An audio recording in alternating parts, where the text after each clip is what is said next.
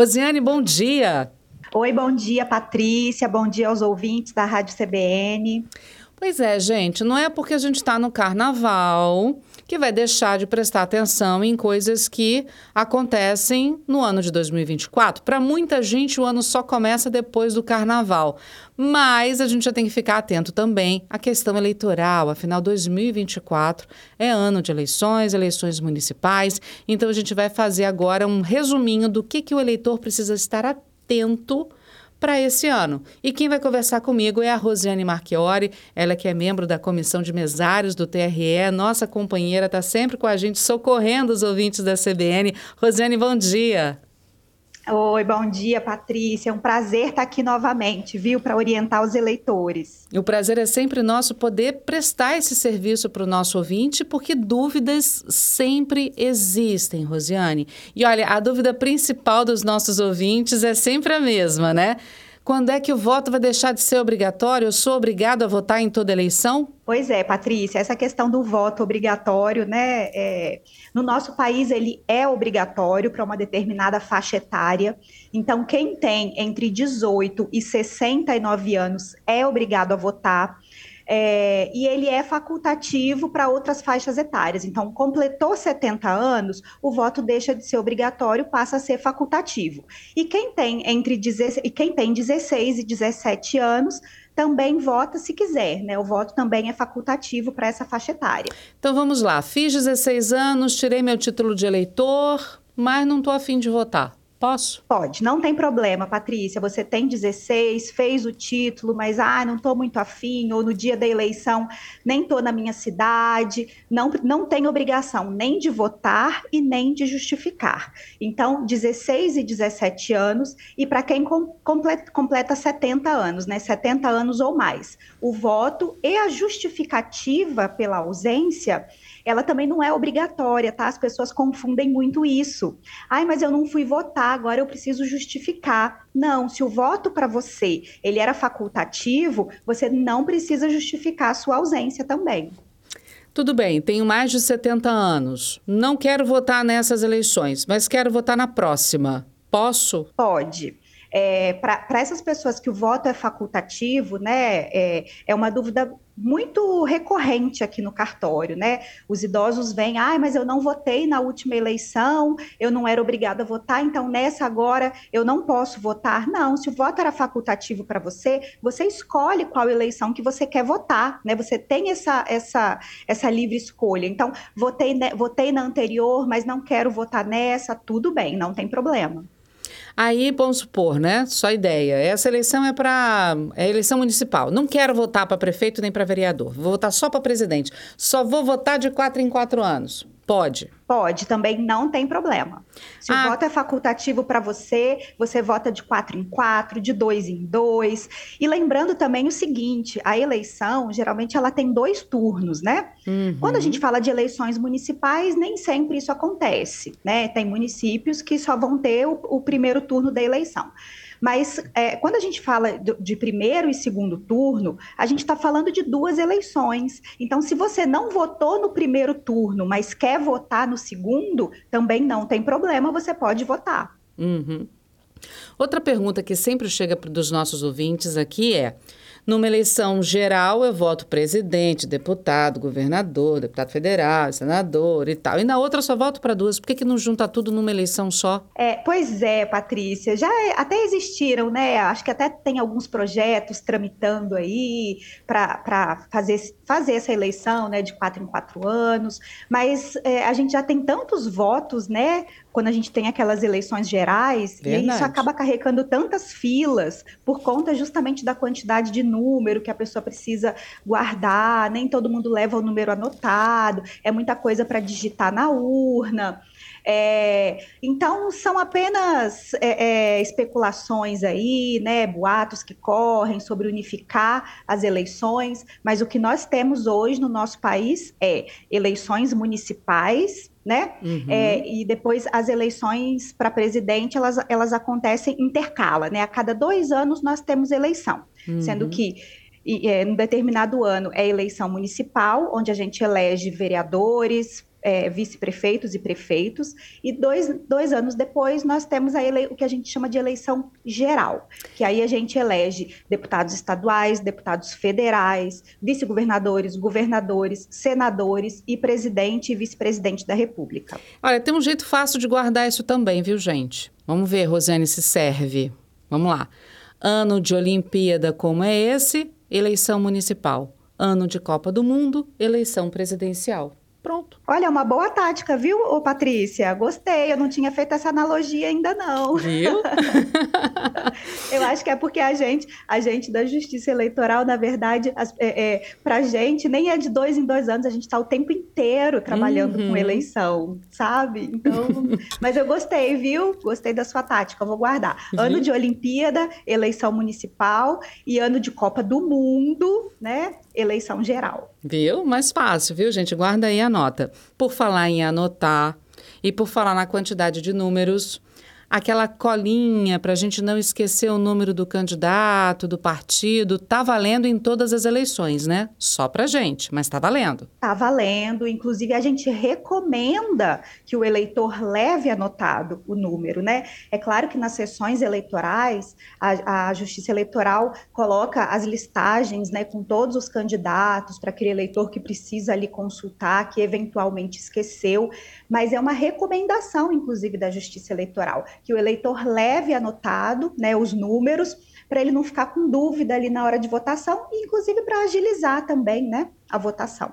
Uhum. O que, que não pode fazer no dia da eleição? Olha, Patrícia, essa regra do não pode, ela não pode, ela vem vindo de todas as eleições, né, uhum. né? Assim, é, então, o eleitor ele não pode fazer propaganda para candidato no dia da eleição, é, ele não pode distribuir material do seu candidato, o candidato também não pode pedir voto no dia da eleição. Em qualquer é, lugar? Ou isso é aquela famosa boca de urna, perto da zona não, eleitoral? Não, dia de eleição não é dia de fazer propaganda eleitoral. Uhum. O dia da eleição já acabou a propaganda, não tem propaganda no dia da eleição. Então, o candidato, ele a, a, a, o que a lei fala, né, o que ela quer resguardar é o seguinte: é, a pessoa já escolheu qual era o candidato dela durante o período de campanha, né? E no dia da eleição, tanto candidatos como eleitores, eles só se dirigem aos locais de votação para dar o seu voto e ponto final. A gente sabe que é muito comum, né, as pessoas relatarem que vão até os locais de votação para poder votar e chegar lá, se depara com o candidato, o candidato vai cumprimentando todo mundo na fila, né, justamente para poder fazer essa, essa última propaganda ali no local de votação. É justamente esse um dos motivos de que o candidato, o Patrícia, hum. ele tem prioridade na hora de exercer o direito de voto dele, né? Várias, várias várias são as categorias aí que têm prioridade né, no exercício do voto. Uhum. E o candidato é um deles. Por quê? Porque é, é justamente para resguardar que ele não fique na fila, que ele não fique abordando eleitores. Então, às vezes as pessoas me perguntam: nossa, por que, que o candidato tem essa prioridade? É por isso, né? Para evitar essa, essa propaganda ali no local de votação. Uhum. O candidato, gente, os outros políticos continuam enfrentando fila do mesmo jeito, né? Não, exatamente. Quem é candidato naquela eleição, né? A gente sabe que é, é, a pessoa às vezes ela ocupa já um cargo político, mas naquela eleição especificamente ela não veio como candidata. Então, essa pessoa ela não tem prioridade ali na hora da, da, do voto, porque ela não é candidata. Ela pode ter outros tipos de prioridade né? Ela pode se enquadrar em outros tipos de prioridade, mas se ela não é candidata, ela não tem essa essa prioridade não. Uhum. Outra questão que sempre chega é a questão da biometria. Foi feito um recadastramento biométrico por parte do Tribunal Superior Eleitoral. Aqui no Espírito Santo, nossos eleitores também foram convidados a comparecer para fazer esse recadastramento. Biometria é obrigatória, quem não fez ainda dá tempo de fazer, não vota mais, se não, não cumpriu o prazo. Como é que está isso, Rosiane? Olha, Patrícia, muito importante a gente falar sobre a questão da biometria, até porque tem várias regrinhas diferentes né, é, é, que envolvem esse assunto. Então vamos lá, aqui no Espírito Santo, nós temos municípios né, que já passaram pela revisão biométrica, onde todos os eleitores tiveram que comparecer obrigatoriamente para poder fazer o seu cadastramento. Né? E, esse, e os eleitores que não compareceram naquele período que foi determinado tiveram as suas inscrições eleitorais canceladas, né? Então, essas pessoas que, que, que têm o título né, vinculado nesses municípios que já tiveram uma revisão biométrica e não compareceram para fazer a revisão biométrica, elas vão estar com a inscrição eleitoral cancelada. Então, se elas quiserem votar nessa, nessa próxima eleição agora, de 2024, elas precisam sim, obrigatoriamente, fazer o cadastramento biométrico. Uhum. Mas a gente tem aquela situação também de municípios que não tiveram essa revisão biométrica, né? Então, os, os eleitores, eles vêm gradativamente fazendo o cadastro biométrico, porque hoje a gente tem no Espírito Santo um atendimento 100% biométrico todos os cartórios do estado fazem atendimento com biometria. Por quê? Para a gente já ir adiantando esse cadastramento, para no momento que aquele determinado município que ainda não teve a revisão for passar por essa revisão, ele já tem boa parte dos seus eleitores com esse cadastro. E aí essas pessoas não precisarão comparecer. Legal, né? Porque você não precisa esperar o, o, Tribunal Regional Eleitoral avisar que vai começar a revisão. Se ele quiser, ele já pode adiantar a vida dele e do tribunal também. Exatamente, uhum. exatamente. E nós temos, Patrícia, aquela situação, mesmo de municípios que já tiveram a revisão biométrica, né? Como é o caso que vou dar um exemplo, né? Vitória, Vila Velha, esses municípios já tiveram revisão biométrica mas durante a pandemia, o atendimento biométrico ele foi suspenso. Verdade. Então, todas as pessoas que foram atendidas nesse período, que fizeram o primeiro título ou que tiveram que regularizar alguma inscrição, elas não puderam fazer o cadastramento biométrico. Isso foi uma medida de segurança, né, para a gente tentar desacelerar aí a, a pandemia de Covid. Então, essas pessoas, o município teve o cadastramento, mas elas não têm a biometria. Então, essas pessoas não serão impedidas de votar. Embora o município já tenha biometria, essas pessoas também poderão votar. Então, a gente vai ter essa votação híbrida, né? Eleitor que tem biometria vota com biometria, eleitor que não tem biometria não vai ser obrigatória. Ok, então vamos resumir aqui. Por exemplo, Vitória. Quem é de Vitória? É, fez a revisão biométrica, vota direitinho. Quem precisou tirar o primeiro título ou foi fazer esse recadastramento na época da pandemia, que não tem a biometria, na hora de votar, o sistema reconhece que foi num período pandêmico e a pessoa vota normalmente. Agora, fez o recadastramento, época de recadastramento, ficou com preguiça, não foi fazer, não vota. Exatamente. É, uhum. é. E aí a forma mais fácil, ficou com dúvida, vou poder votar, não vou poder votar, tô com dúvida, né? Porque são muitas regrinhas, como eu falei, são muitas regrinhas uhum. diferentes, né? Qual a forma mais simples, Patrícia, do eleitor saber se ele está apto a votar nessa eleição? Acessar o site ou do TRE Espírito Santo ou do TSE, ou baixar o aplicativo e-título e verificar a situação da sua inscrição eleitoral. Se a sua inscrição eleitoral ela está regular, significa que você poderá votar nas próximas eleições. Agora, entrei lá, fiz a consulta da minha, da minha inscrição e ela está cancelada, então você precisa regularizar, lembrando, até o dia 8 de maio, para poder estar apto para votar na próxima eleição. Parece brincadeira, gente. A gente está no carnaval falando de eleição, mas você só tem até o dia 8 de maio para regularizar a sua situação se você precisar. Passa assim, tá? Fevereiro, março, abril, maio. Pronto, você tem quase três meses para resolver seu problema que passam super rápido, né, Rosiane? Exatamente, Patrícia. É, a cada eleição, né, a gente está aqui conversando, eu estou orientando os eleitores e a gente começa a fazer esse trabalho é, ali já em janeiro, né? Porque uhum a gente sabe que as pessoas acabam deixando para a última hora e a gente não quer que isso aconteça, né? A gente quer que as pessoas se antecipem e não esperem lá para o né, último dia, para a última semana. E aí as pessoas começam a ouvir e ah, mas está longe ainda, está longe. Aí na hora que você vai ver, a gente está no dia 8 de maio, é o último dia.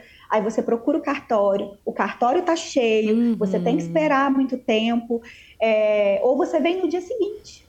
Quantas vezes, Patrícia, a gente está aqui, né, trabalha no dia 8, atende várias pessoas, e no dia 9, que a gente já não pode mais, porque realmente o cadastro, ele bloqueia no dia 9 de maio, sabe?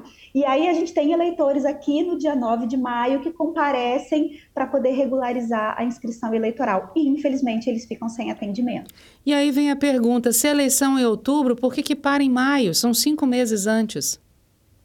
Pois é, Patrícia, mas o trabalho da justiça uhum. eleitoral é um trabalho muito grande, né? Oh. A gente tem toda uma logística por trás aí. É, é, então, a gente precisa, né? A justiça eleitoral precisa desses dados concretos. Quantos eleitores, quantas sessões, quem está apto, quem não está, para já preparar os sistemas, né, para depois a gente alimentar as urnas eletrônicas, os cadernos de votação, distribuir sessões eleitorais, locais de votação. Então é um trabalho de logística muito grande que tem aí por trás, né? Então por isso que a gente precisa desse prazo aí com bastante antecedência. Uhum. Agora vamos lá. Quais outros prazos os nossos ouvintes precisam ficar atentos enquanto eleitores? 8 de maio termina o prazo para regularizar o título de eleitor. Que outras datas ele precisa ficar atento também? Olha, Patrícia, a gente não tem ainda, né? O TSE não divulgou o calendário das eleições 2024. Uhum. Então, a gente vai ter aí, com certeza, no calendário, algum, algumas outras datas que são importantes para os eleitores né? Mas por enquanto esse calendário ele ainda não foi divulgado pelo TSE. Então o importante por enquanto é guardar essa data de 8 de maio. Essas... 8 de maio uhum. é o último dia para regularizar a inscrição, tirar título, transferir domicílio eleitoral, trocar o nome de casada para solteira, de solteira para casada. Então todas essas alterações que impactam no cadastro eleitoral precisam ser feitas até 8 de maio. Ou seja, nesse calendário que ainda vai ser divulgado pelo TSE, né, para esse ano, essa eleição de 2024, vão entrar as datas de início de horário político, propaganda política, rádio e TV, tudo isso, né, jornal, impresso, internet. Isso, quando começa a propaganda, quando termina, é, quando começa a convocação para as pessoas que vão trabalhar na eleição. Uhum. É, essas pessoas que vão trabalhar na eleição, elas vão poder transferir de sessão, de local de votação, o seu título para poder facilitar a logística ali na hora do trabalho. Então, essas datas aí todas serão divulgadas. Datas de registro de candidatura, de convenções partidárias, para os candidatos aí, né? Depois, quando que eles vão ter que prestar contas. Então, todas as datas, elas vêm desse calendário eleitoral que é importante para o eleitor, para até ele fazer denúncia se precisar. Olha, o candidato está divulgando antes do tempo. Ou então passou o prazo e ainda estou vendo propaganda em tal lugar. Ele precisa ficar atento a isso. Exatamente, Patrícia. A campanha eleitoral ela é composta por várias fases, né? É, a gente não tem só aquela fase lá onde acontece a propaganda que a gente vê no que, que a gente vê na TV e escuta no rádio, né?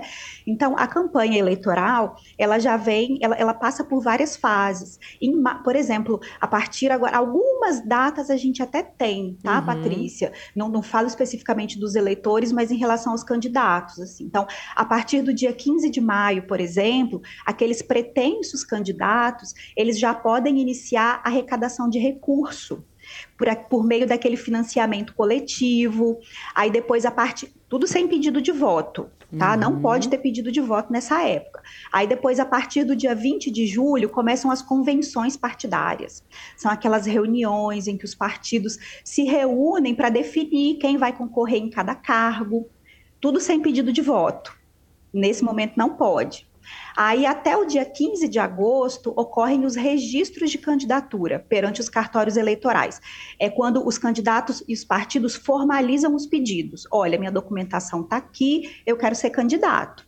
Então, a partir do dia 16 de agosto é que começa essa campanha que a gente realmente conhece sabe? Uhum. Que aí sim o candidato ele pode botar a cara dele, ele pode é, botar as propostas dele, falar as propostas, fazer pedido de voto a partir do dia 16 de agosto. A eleição no primeiro turno na primeira semana de outubro? Dia 6 de outubro ocorre o primeiro turno da eleição e o segundo turno, né, para aqueles municípios que eventualmente possam ter segundo turno, será no dia 27 de outubro. Uhum.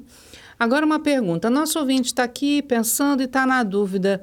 eu não lembro se o meu município já passou pela revisão eleitoral ou não. Onde é que eu vejo isso, Rosiane? Então, no site do TRE Espírito Santo, você pode consultar essa informação.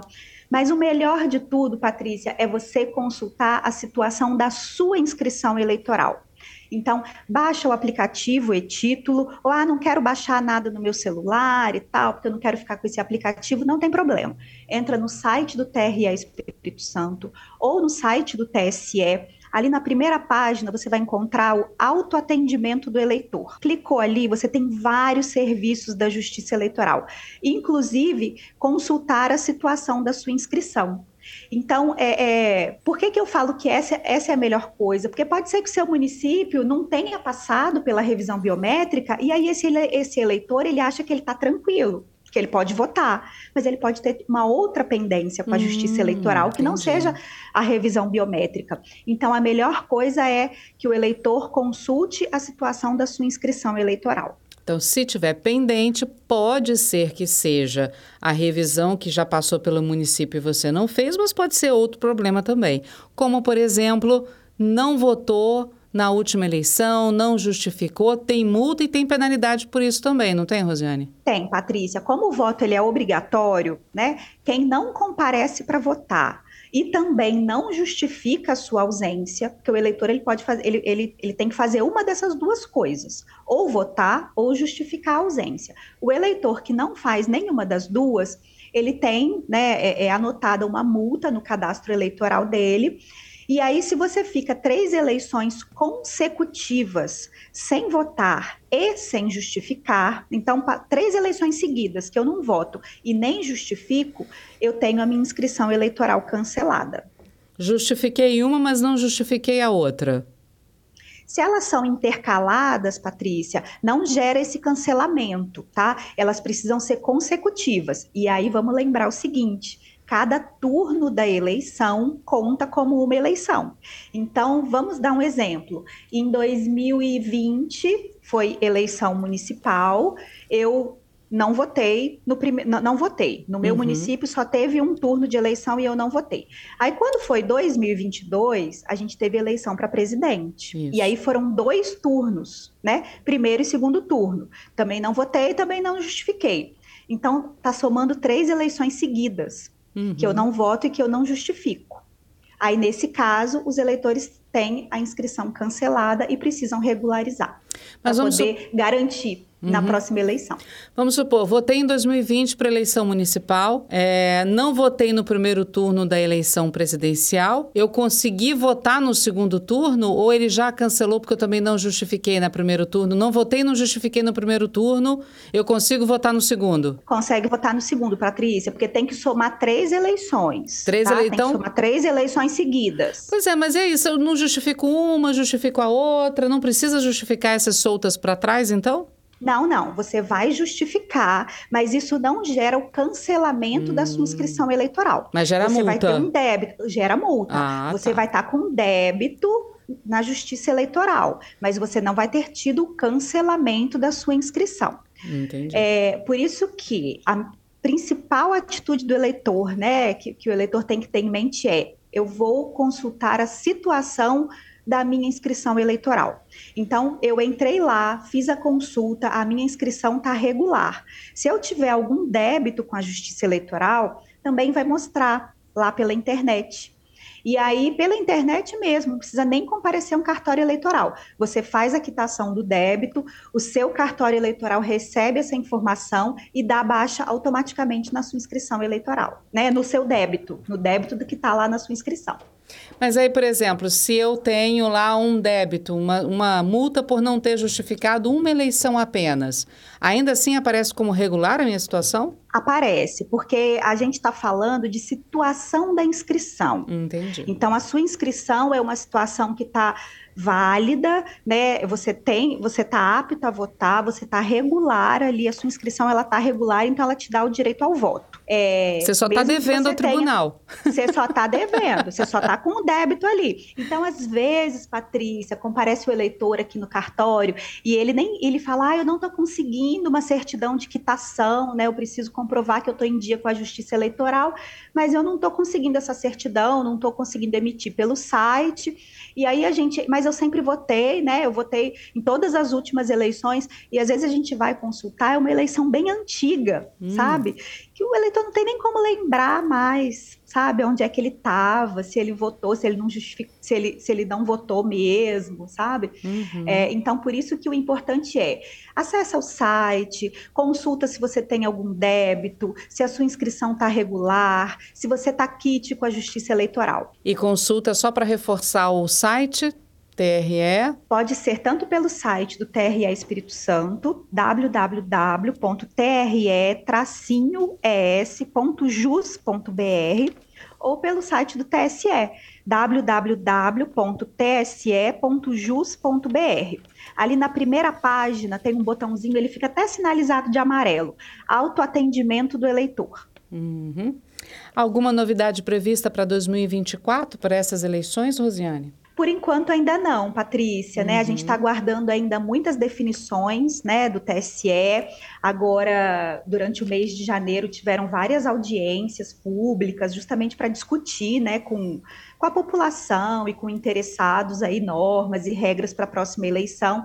Então, a gente está agora na expectativa de que sejam publicadas, que sejam aprovadas as resoluções aí para essa que são as normas, né, que vão nortear o próximo processo eleitoral. Muito obrigada por conversar conosco aqui na CBN, mais uma vez, tirando as dúvidas dos nossos ouvintes e já preparando o espírito de todos eles para as eleições que vêm aí e para os prazos que precisam ser cumpridos. Olha, Patrícia, é a Justiça Eleitoral que agradece esse espaço, né? Porque a gente realmente precisa divulgar essas informações que são tão importantes aí para os eleitores, para que eles não percam prazo, para que eles garantam aí o direito de voto nas próximas eleições. Obrigada, viu, Rosiane? Abraço para você e para toda a equipe do TRE. Obrigada, Patrícia. Um abraço para vocês aí também e até a próxima. Até a próxima. E bom carnaval. Ai, obrigada para vocês também.